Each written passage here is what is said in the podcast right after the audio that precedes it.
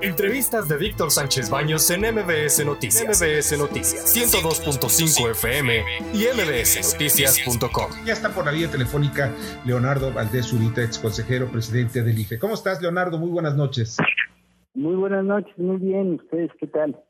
Muy bien, muchas gracias. Oye, Leonardo, pues ya está de alguna manera los primeros trazos que presenta el presidente de la República sobre lo que él impulsaría como reforma electoral. Y estamos viendo algunas cuestiones, las cuestiones técnicas, por ejemplo, la elección de, los, de los que serían los consejeros electorales. Y ya hay propuestas que me parecen interesantes. Se dice que el Poder Ejecutivo presentarían 20 propuestas, 20 el legislativo y 20 el judicial. Pero pues eh, serían técnicos porque se necesita gente que conozca y que esté inmerso en, el derecho electoral y, las, y todas las prácticas electorales. ¿Tú qué opinas al respecto?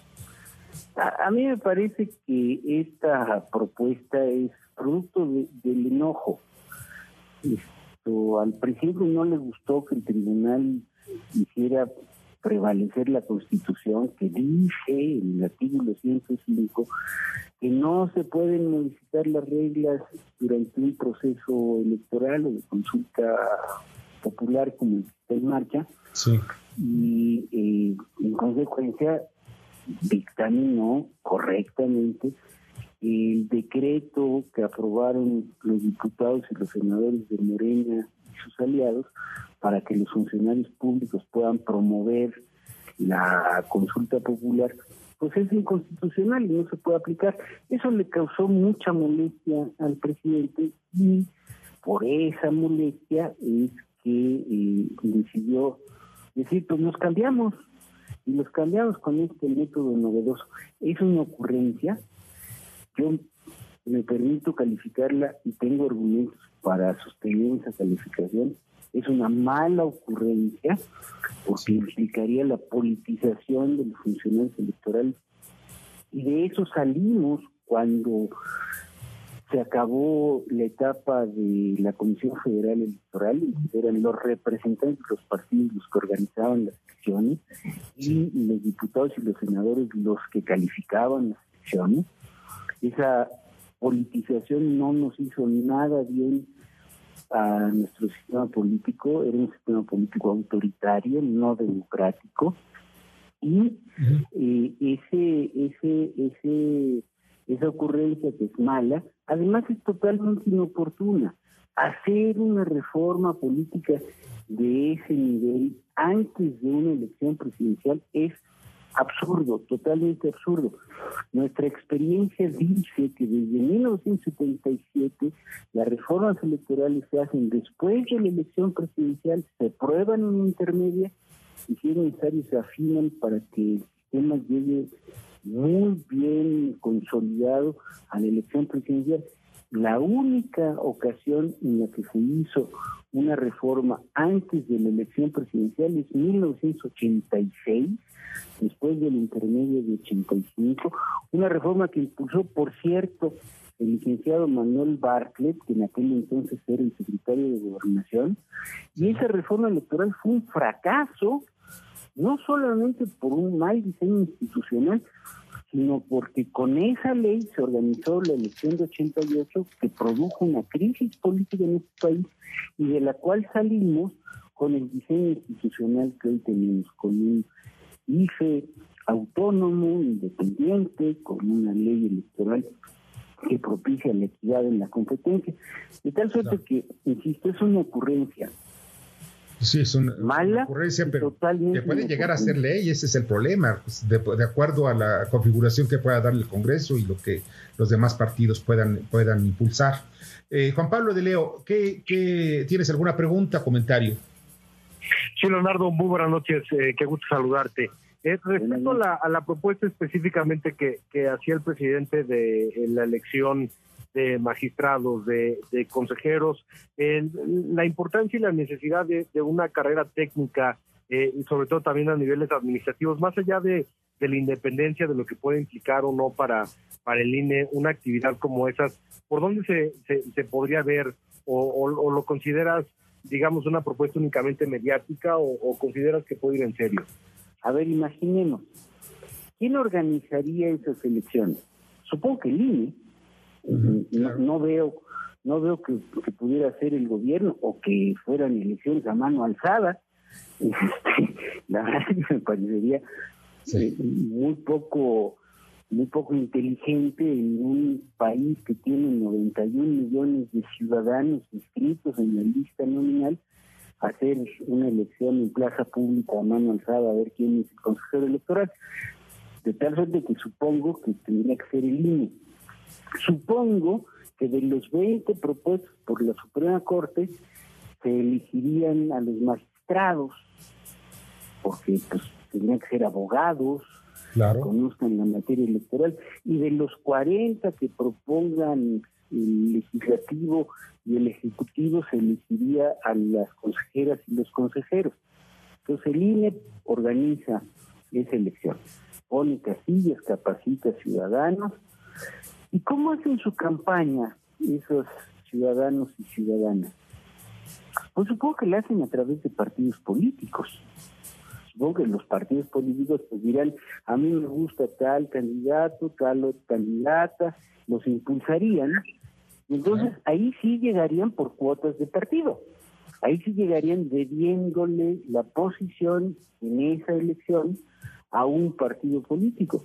O sea, volveríamos a la Comisión Federal Electoral que estuvo vigente hasta 88, que era un órgano en el que los partidos tenían representación y ellos organizaban las elecciones.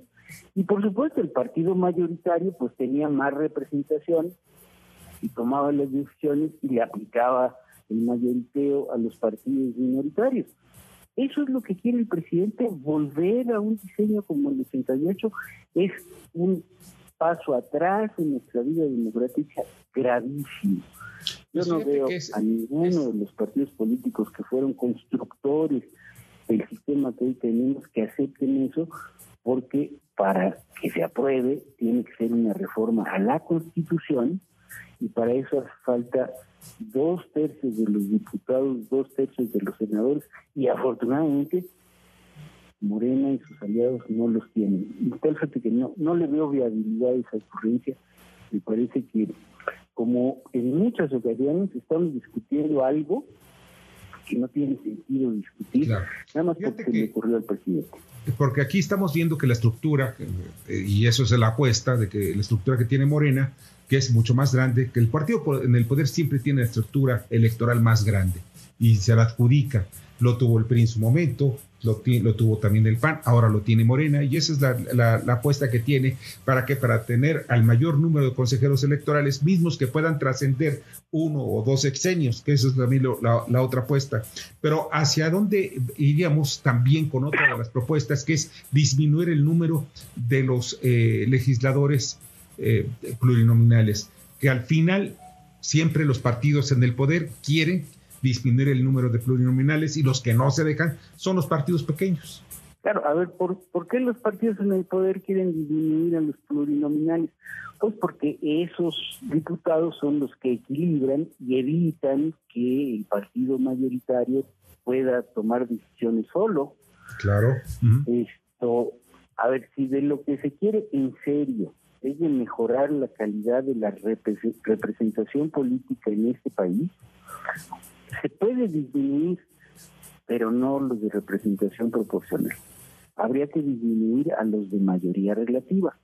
Una Cámara integrada por 200 diputados de mayoría relativa, 200 de representación proporcional, sería una Cámara en la que se podría equilibrar mejor la representación y que el partido mayoritario no tenga sobre representación, porque ahora lo tenemos. Incluso tenemos en la Constitución una norma violada en 2018 por Morena y sus aliados que pone un tope a la sobre representación del partido mayoritario de solo 8 puntos porcentuales. Y en 2018 Morena y sus aliados tuvieron más de 8 puntos porcentuales de sobre, representación. Entonces, ¿se puede disminuir el número de diputados? Sí. ¿Eso puede ayudar a elevar la calidad de la representación? Sí. E incluso puede empoderar a los ciudadanos. ¿Cómo? Otorgando dos boletas. una boleta en la que el ciudadano y las ciudadanas votan por su diputado de distrito de representación de mayoría y otra boleta en la que votan la lista de representación proporcional, de tal suerte que los ciudadanos y las ciudadanas tendríamos la posibilidad de decir, bueno, fulano de tal, independientemente del partido que le postule, me parece que sería mi buen representante, mi representante en la Cámara de Diputados porque lo elijo en mi distrito. Y acá tengo una, una boleta de representación proporcional en donde elijo al proyecto ideológico, a la propuesta política que me parece que debe estar ahí para equilibrar el poder político y en esa otra boleta le doy mi voto a esa lista de ese partido político. Creo que eso pues empoderaría a los ciudadanos, equilibraría la representación política y elevaría la calidad de nuestro poder lo fundamental, lo fundamental es fortalecer la democracia. Oye, pues no sabes, Leonardo, cuánto agradezco que nos hayas acompañado esta noche. Eh, perdón, ¿no entendí esto último? ¿Perdón? No entendí esto último que me dijiste. Ah, no, que te agradezco muchísimo que nos hayas acompañado esta noche. Y pues vamos a tener que ir a un corte. Muchas gracias. No, no, no tienes nada que agradecer. Para mí es un privilegio siempre estar con ustedes. Un gran abrazo. Otro para ti. Pásala muy bien. Escucha a Víctor Sánchez Baños en MBS Noticias. MBS Noticias 102.5 FM y MBSNoticias.com. Lunes a viernes, 9 de la noche, tiempo del centro de México.